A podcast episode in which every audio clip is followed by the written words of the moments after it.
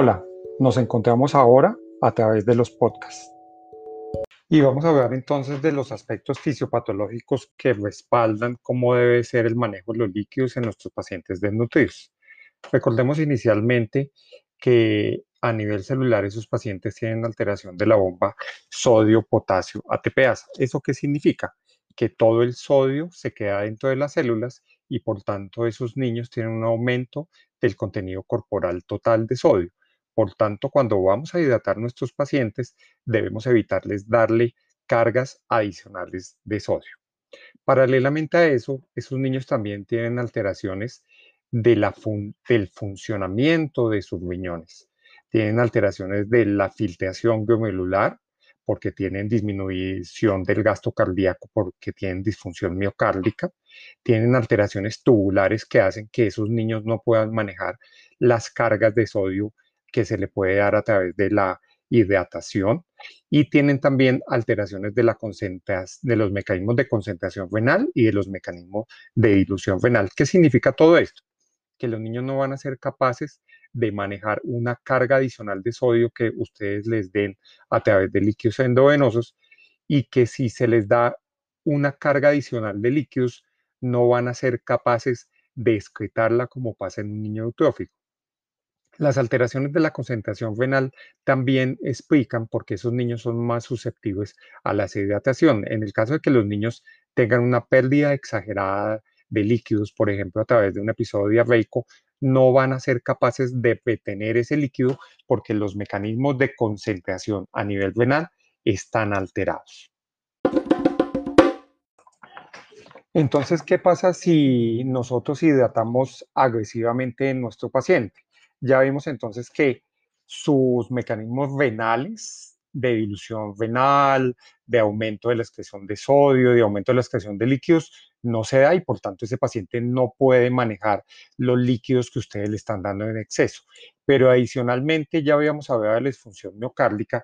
Esos pacientes tienen de base una disfunción miocárdica porque recuerden que en fisiopatología de la nutrición vimos que esos pacientes tienen adelgazamiento de la pared libre del ventrículo izquierdo, lo que los lleva a tener un menor gasto cardíaco porque tienen una menor capacidad de contractibilidad del miocardio.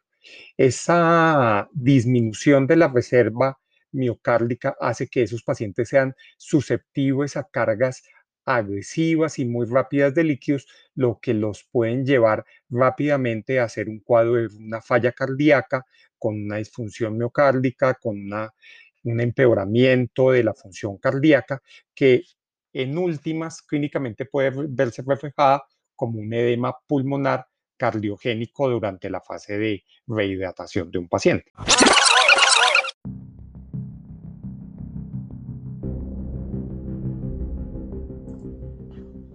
Entonces, ¿cómo vamos a rehidratar a nuestro paciente desnutrido si está en un estado de deshidratación? Y lo primero que debemos decir entonces es que siempre, siempre, siempre debemos preferir la vía enteral.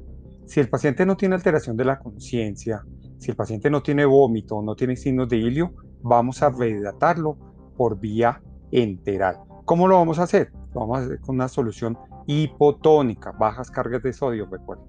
Vamos a darle entonces sales de hidratación 75 y le vamos a dar una razón de 75 mililitros por kilo para las primeras 4 o 6 horas. Pero si por el contrario el paciente tiene una desnutrición aguda severa, recuerden que esos niños son hipocalémicos, tienen un mayor déficit de potasio, a ese niño lo vamos a hidratar con las mismas sales de hidratación 75, pero a cada litro de esa solución le vamos a adicionar 10 mililitros de cloruro de potasio y lo vamos a hidratar con una dosis de 10 mililitros por kilo para las próximas 12 horas.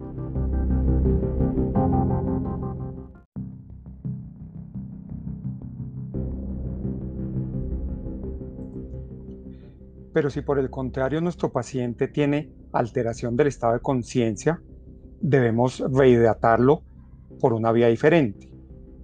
Idealmente por un acceso venoso. En caso de no tenerlo, vamos a colocarle una sonda orogástrica. ¿Cómo vamos a rehidratarlo? Vamos a rehidratarlo con una solución isotónica tipo lactato de Ringer a una dosis de 15 mililitros por kilo para una hora, no son los bolos rápidos que ustedes acostumbran poner en los niños eutróficos. Aquí es un bolo menor y de más larga duración, 15 mililitros por kilo.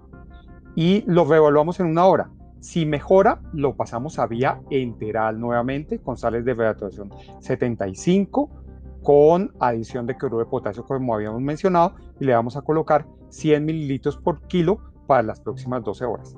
Pero si el paciente no mejora después de ese primer bolo de lactato de Ringer, le vamos a colocar un segundo bolo de lactato de Ringer de la misma dosis y es ahí donde debemos considerar el grado de anemia y si es necesario reanimar nuestro paciente.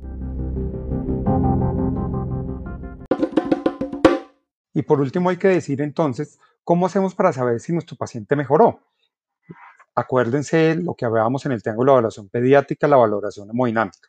Si, por ejemplo, la frecuencia cardíaca disminuye, mejora el llenado capilar, mejora la calidad de los pulsos, mejora el estado de conciencia. Eso lo que nos indica es una mejoría hemodinámica del paciente y que por tanto ha respondido a la carga de líquidos que le hemos dado.